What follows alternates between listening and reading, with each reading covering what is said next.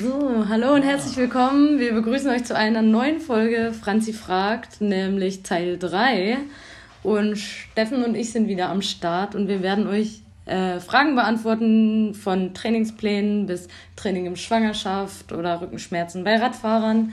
Und dann wollen wir nicht lange drum herum reden und direkt anfangen. Und die erste Frage, Steffen, lautet: Was hältst du denn von festen Trainingsplänen? Ja, heute Podcast Nummer 3, genau. Heute buntes äh, Potpourri von verschiedenen Inhalten. Wir fangen mit Trainingsplänen an. Ist eine Frage, die immer wieder kommt, zwei, dreimal die Woche. Ähm, oder generell auch äh, sich in der Sportwelt immer wieder breit macht, auch Social Media bezogen. Ähm, die Situation würde ich folgendermaßen bewerten. Wenn jemand zum Beispiel drei, vier Monate Trainingspause gemacht hat, aus, Grund, aus Gründen, die er selber nur bestimmen kann ähm, sei es aus akuter Unlust, sei es aus Familiengründen, sei es aus persönlichen und beruflichen Gründen, egal wie. Ähm, er hat drei Monate Trainingspause gemacht und fragt danach, mach mir mal bitte mal einen neuen Plan, ich komme nächste Woche Dienstag wieder. Dann ist die Antwort, die ich meistens gebe in den Situationen, der neue Plan, den du jetzt machen musst, ist erstmal wieder neu hingehen. Das ist der Plan. Einfach wieder hingehen, das ist der Plan, das ist der neue Plan, erstmal wieder hingehen. Dann würde ich mit den Übungen, die man äh, letztendlich früher schon gemacht hat, genau ähnlich weiterfahren was ich machen würde, ich würde die Winkelstellung halt verändern, beziehungsweise ich würde die Gewichte ein bisschen reduzieren, den Trainingsumfang ein bisschen reduzieren, dass ich den Körper erstmal wieder ein bisschen darauf einbute auf Training. Aber dass ich da signifikant jetzt äh, komplett neue Unterschiede machen müsste mit einer neuen Trainingsgestaltung, halte ich für nicht sinnvoll. Sondern ähm, wenn man erstmal wieder in so ein Einstiegstraining gerät, wo man den Körper wieder ein bisschen darauf vorbereitet, dann kann man dann im Laufe des Trainingsprozesses so nach drei, vier, fünf Wochen wieder über andere Intensitäten sprechen, andere Trainingstechniken, dass man quasi nicht stagnierend ist und immer wieder so ein bisschen Progress macht und äh, immer wieder sich neu anpasst in den Übungen. Also erstmal wieder hingehen.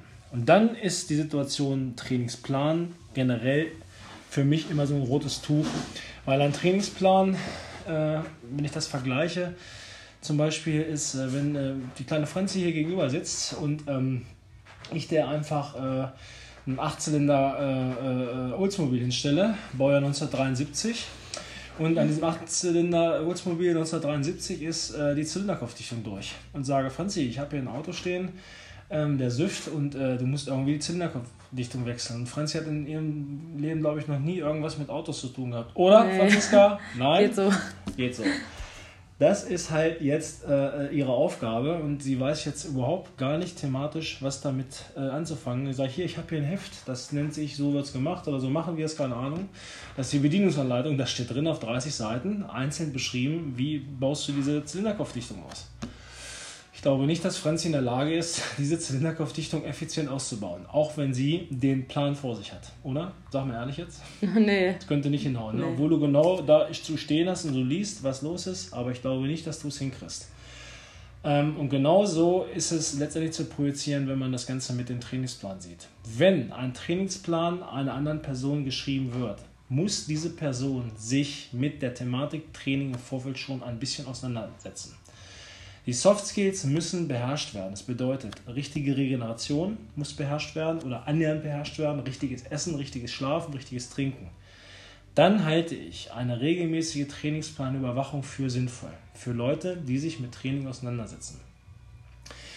Weil nur dann kann der Trainingsplan effizient auch effektiv wirken.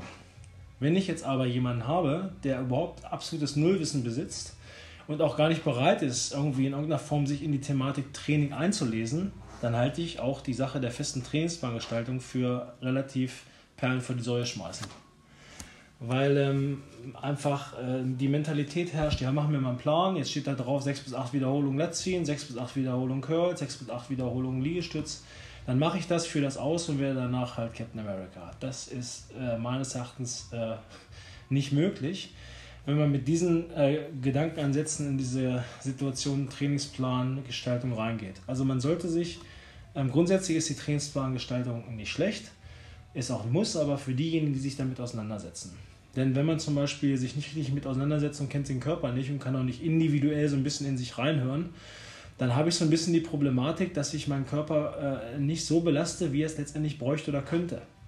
Denn wenn ich zum Beispiel montags einen Push-Pull-Beinetag habe, so wie es ja heutzutage so schön heißt, dann habe ich zum Beispiel einen Push-Tag Druckübungen am Montag und habe den nächstfolgenden Trainingstag auf dem Plan jetzt Zugübungen stehen. Wenn ich aber im Push-Training den Latissimus bzw. den Trapezius, der oftmals mit belastet wird, indirekt, angefickt habe, beziehungsweise angekitzelt habe und dass der an dem Trainingstag, wo ich eigentlich ziehen soll, überhaupt noch richtig sauer ist. Die Brust ist zwar sauer, der Schultergürtel ist sauer, plötzlich habe ich Schmerzen im Rücken, Muskelkater im Rücken, er ist nicht richtig regeneriert. Dann kann ich auch, wenn der Plan es hergeht, weil es da draufsteht, jetzt nicht irgendwie ins aktive Rückentraining gehen, sondern muss was anderes machen. Und das ist letztendlich die Kunst. Also sich fest immer an irgendwas zu halten, ist meines Erachtens immer sehr, sehr schwierig zu bewerten. Ich würde einen Plan nehmen als Orientierungspunkt und dann würde ich wirklich mich mit der Thematik auseinandersetzen, was kann ich alternativ machen, wenn der Plan an dem Tag nicht greift. Denn wenn ich nicht richtig regeneriert bin, kann noch was auf dem Plan stehen, ist egal, der Körper ist unterschiedlich.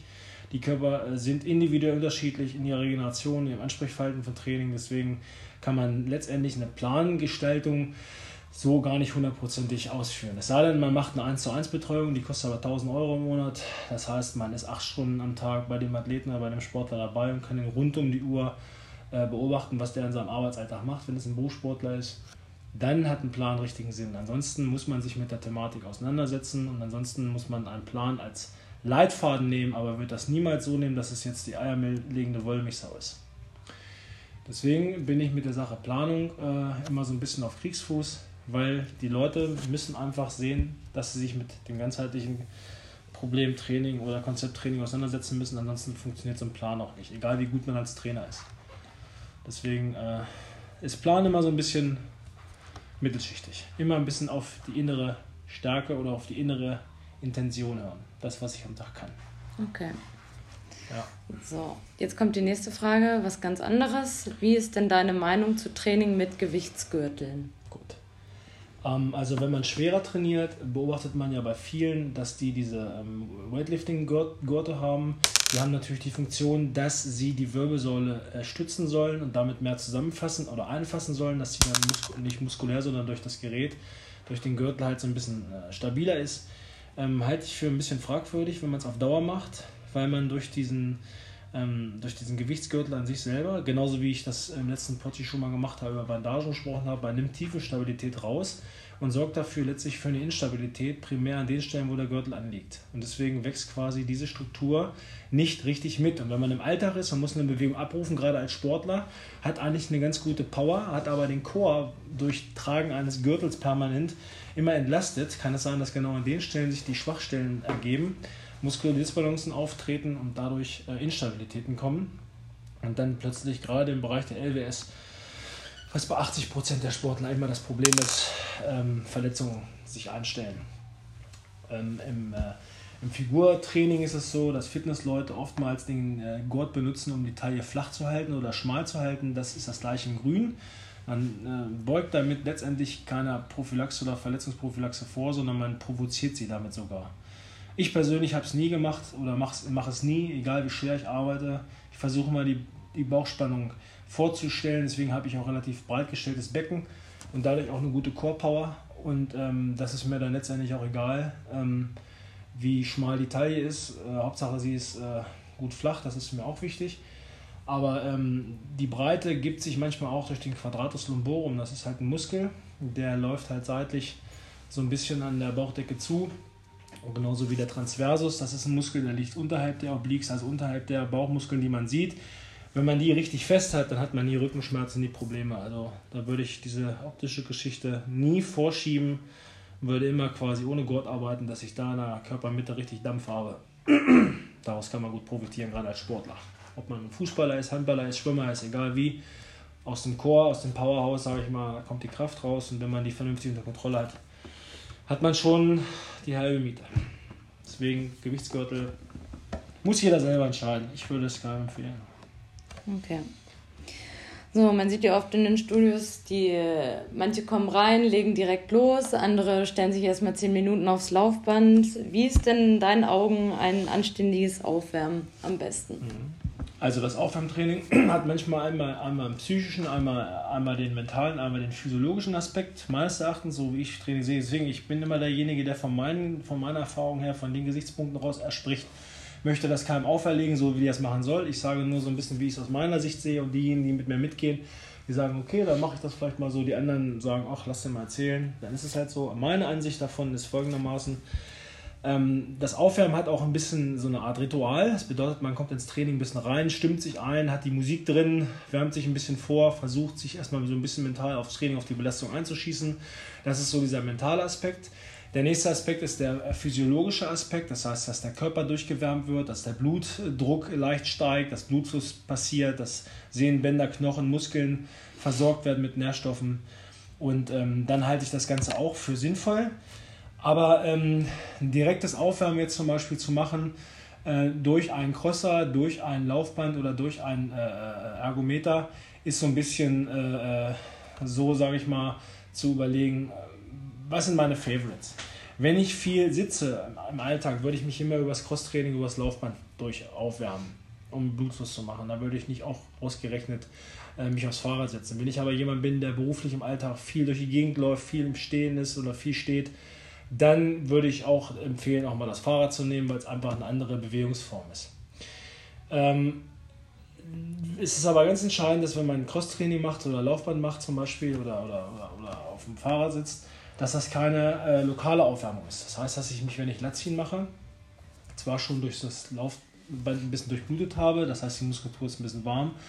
Ich muss mich aber trotzdem im Lat oder im Latziehen oder generell, was ich für eine Übung vorhabe, nochmal spezifisch am Gerät aufwärmen. Man spricht dann nicht von einem globalen Aufwärmen, also das globale Aufwärmen ist quasi das Aufwärmen auf dem Fahrrad, auf dem Ergometer, auf dem Crosser. Und dann sollte man auf jeden Fall nochmal das lokale Aufwärmen machen, weil man dann gerätespezifisch, übungsspezifisch sich nochmal durchwärmen muss. Ansonsten das kann man Verletzungen riskieren. Also das heißt jetzt nicht so, dass ich eine halbe Stunde auf dem Fahrrad sitze, sondern mache ich Latzien, weil ich bin ja warm. Ich bin zwar warm, aber ich bin nicht an den physiologischen Stellen warm, da wo ich warm sein muss. Also immer erst langsam in die Bewegung reingehen mit ein bisschen weniger Gewicht mich ein bisschen vorbereiten, dann mich in den jeweiligen Übungen langsam hocharbeiten. Das ist so meine Auffassung vom Durchwärmen. Also es ist eine Sache, ich habe es nie gemacht. Ich habe immer den Stoffwechsel irgendwie anders schon hochgekriegt und habe mich dann spezifisch am Gerät warm gemacht mit Liegestützen, mit leichten Kniebeugen und sowas. Das war mein Warm-up oder ist immer mein Warm-up gewesen. Ähm, wenn jemand sich vorher 10 Minuten am Crosser stellt, ist das sein Ding. Ich habe es nie gemacht, mache es nie. Ich mache ein bisschen Armschwingen, mache ein bisschen Schattenboxen und sowas, dann bin ich auch durchgewärmt und dann kann ich loslegen. Das ist so meine Persönlichkeit. Ich fahre da seit 25 Jahren gut mit. Okay. No.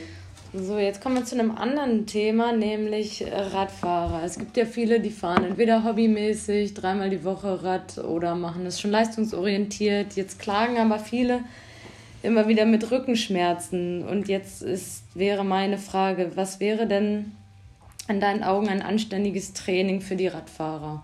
Mhm. Also ein anständiges Training für die Radfahrer, um diesen, diesen Rückenschmerzen letztendlich vorzubeugen oder äh, zu rehabilitieren, würde ich Übungen wählen, die hauptsächlich im Stehen passieren, beziehungsweise die aus stehenden Bewegungen raus resultieren. Ich würde nicht die Leute in wieder beugende Bewegungen, also Wirbelsäulen beugende Bewegungen reinbringen, indem ich den Leuten viel im Sitzen beibringe, sondern die müssen eigentlich azyklische Bewegungsmuster machen, dass quasi nicht die Muskulatur, die sowieso durch ihren Sport oder im Sitzen im Alltag quasi stark fehlbelastet wird, es ist nun mal so, beim Fahrradfahren habe ich halt eine gebeugte Position nach vorne und dadurch gibt es einfach muskuläre Disbalancen, weil der Körper dafür nicht gemacht ist, für diese Grundposition des Bewegungsabrufens. Dann würde ich halt immer Sachen im Stehen machen. Ich würde Kreuzheben, Kniebeugen, Hackeschmied, Ausfallschritte, Seitheben, Frontheben, alles das, was im Stehen passiert, dass der Körper quasi andere Ansteuerungsreize kriegt und dadurch einfach mal neu beschossen wird mit Reizen und dadurch die Muskulatur einfach mal wieder in andere Positionen gebracht wird und sich dann vielleicht mal wieder ein bisschen positiv anpassen kann. Also Macht es nicht so, dass ihr, wenn ihr zum Sport kommt, ich fahre sowieso viel Fahrrad, das kenne ich, macht es genau andersrum. Wenn ihr zum Sport kommt, ihr seid Fahrradfahrer, habt Rückenschmerzen, stellt euch aufs Laufband oder macht Crosser, wenn ihr euch über diesen Weg warm machen wollt. Und macht danach viel Grundübung im Stehen. Okay. Jo. Jetzt kommen wir zu einem anderen Thema, nämlich Schwangerschaft. Man hört ja oft, oh, die ist in dem und dem Monat, darf nur noch 5 Kilo heben. Wie stehst du denn dazu? Was ist deine Meinung? Wann sollte man, bis wann sollte man trainieren? Wann sollte man wieder anfangen? Oder wie viel sollte man trainieren? Kommt immer auf die Aufgangssituation an, so sage ich das immer. Also wenn der Körper natürlich ein fitter Körper, eine Sportlerin, die wirklich auch keinen hohen Körperfettanteil hat, gut durch die Schwangerschaft hat 10, 15 Kilo zunimmt, das ist aber ganz normal.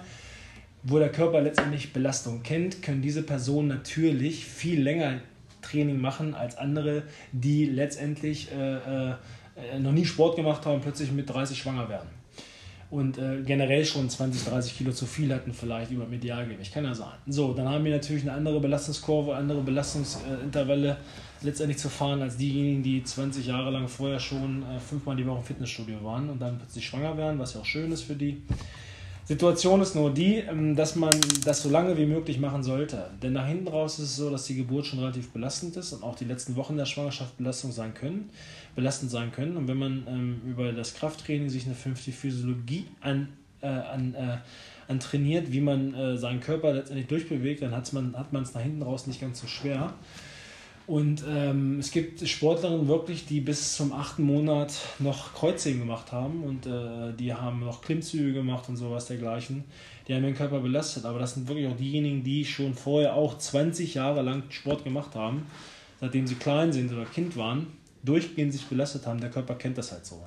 Man darf sich natürlich dann als Otto-Normal-Lady nicht vergleichen.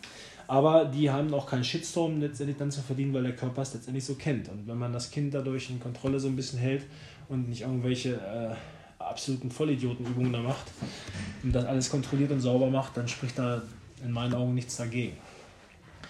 Äh, wichtig ist nur, dass nach der Schwangerschaft ähm, bestimmte Sprungbewegungen halt nicht so, Ad-Hoc-Bewegungen nicht gemacht werden.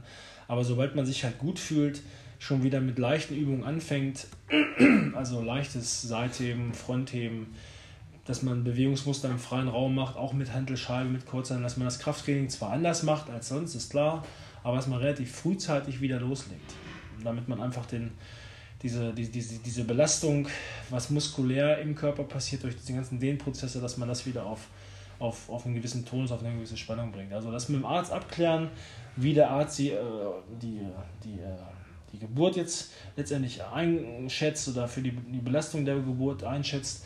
Und dann sollte man eigentlich relativ frühzeitig wieder loslegen, ähm, weil früher in der Steinzeit war es genauso. Da haben die Mütter ihre Kinder geboren, danach ging es gleich wieder scharf. Ne? Die wurden auch nicht geschont, sondern also man muss da ein bisschen gucken, aber man darf sich nicht mit, mit Hochleitungsathleten da vergleichen, mit Profiathletinnen vergleichen. Aber man sollte schon relativ lange das rauszögern und nicht einfach jetzt sagen, oh, ich bin jetzt schwanger, ich darf jetzt nach dem dritten Monat nichts mehr machen, weil das wird äh, doppelt gefährlich dann.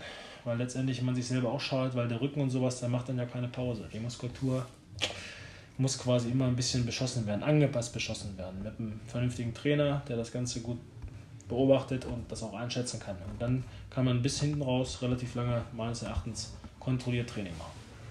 Sehr gut. Jetzt kommt die letzte Frage. Jetzt kommen wir zum Thema Doping. Woran erkennt man denn, dass jemand dopt? Oder Jo, das ist genau. immer wieder so eine Frage, die immer wieder aufkommt. Der nimmt was, der nimmt was. Also es gibt unterschiedliche Anzeichen, es gibt aber auch genetisch bedingt äh, nicht viele Anzeichen, wie man es bei vielen sieht. Also es ist immer unterschiedlich, es ist immer schwer, aber eigentlich kann man schon, wenn man ein bisschen geschultes Auge hat, schon manchmal erkennen, an bestimmten Merkmalen, die so passieren. Ähm, also es ist halt so, dass der Körper androgene Rezeptoren hat, das heißt, die sind relativ empfänglich für Wachstum.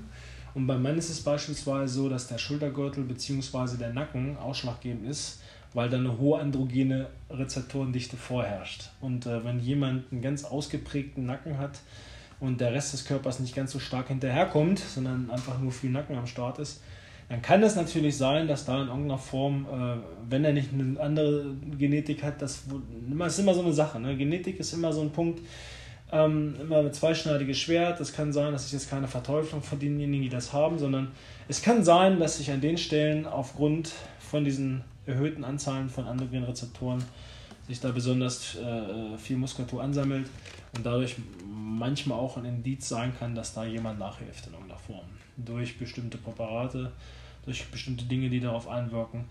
Und wenn einer eine homogene Muskelentwicklung hat, wo man natürlich auch Unterschiede manchmal sieht, aber wo man sieht, dass da nicht irgendwo was raussticht, was da irgendwo so nicht hingehört, ist es oftmals so, dass da ein bisschen sauber gearbeitet wird und halt an diesen Nacken oder an diesen Schulterpart, diesen, diesen 3D-Look, es gibt halt Medikamente, die genau diesen 3D-Look hervorrufen. Ich möchte jetzt da keinen Namen nennen, wie die heißen, aber ähm, die geben halt diesen plastischen Look vor. Da gibt es schon extra Mittel, die da gegeben werden oder genommen werden, die das so ein bisschen provozieren, dass die Haut auch dünner wird und ähm, dass es da verschiedene verschiedene Präparate gibt, die genau sich auf diese spezifischen Dinge da letztendlich spezialisieren oder dass sie sich darauf einschießen.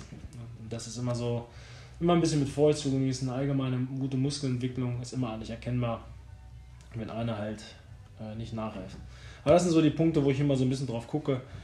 Und es äh, gibt natürlich Genetiken, die haben halt gute Schultern, haben auch gute, guten, guten Nacken und das ist, die nehmen nichts, das ist alles, alles okay. Aber das sind so die Sachen, wo ich immer als erstes drauf achte. Du kannst es nie hundertprozentig sagen, aber wenn man so ein bisschen oder eine vermehrte Akneentwicklung auf den Schultern, auf dem Rücken, sind auch manchmal so Punkte. Das ist jetzt einer von vielen Punkten noch. Aber ähm, das sind so die Strukturen, wo man immer ein bisschen gucken muss. Das ist halt nur so ein kleiner, kleiner Hinweis noch. Kommt oft die Frage, kommt immer wieder die Frage, der nimmt doch was, der nimmt doch was, du nimmst doch was und so weiter. Ja, wenn man sich ein bisschen mit der Thematik auseinandersetzt und ähm, mal gelernt hat im Leben auch mal Rechtfertigung abzulegen, dass man einfach auch mal richtig gut trainiert und gut isst, erkennt eigentlich derjenige, der sich ein bisschen mit Training auseinandersetzt, dass der eine clean ist und der andere nicht. Das ist eigentlich so ein bisschen so eine Sache. Wie gesagt, wenn das Thema Doping immer mehr zunimmt, deswegen haben wir das, das ist glaube ich auch aufgenommen, ja? weil immer ja. wieder die Frage kommt, auch im Breitensport, es ist durch Internet unheimlich schnell zugänglich, es gibt verschiedene Portale, die erschreckend schnell äh, da äh, Substanzen liefern für äh, lächerliche Preise schon bald, dass jeder Fünfte, jeder Vierte schon da mit der Sache schon mal in Berührung gekommen ist, der im leistungsorientierten Sport arbeitet, auch äh, im Breitensport ist. Also das ist schon eine Sache, die ist, hat stark zugenommen. Das war früher vor 15, 20 Jahren nicht so heftig wie gerade jetzt. Naja, muss man mal drüber reden. Deswegen immer schön sauber bleiben, stay clean, Naturalbursche, T-Shirt bestellen und so weiter. Alles klar. Gut. Ja. Okay, vielen, vielen Dank. Dann war es das für heute. Das ich, ne? waren die Fragen, Fragen, für heute. Ja, schönes Wochenende, Franzi. Schön, dass du nochmal durchgezogen hast hier. Auf jeden Fall, immer gerne. Und euch da draußen, äh, ja, einen guten Pump. Ja. Yes. Tschüssi. Macht's gut. Ciao.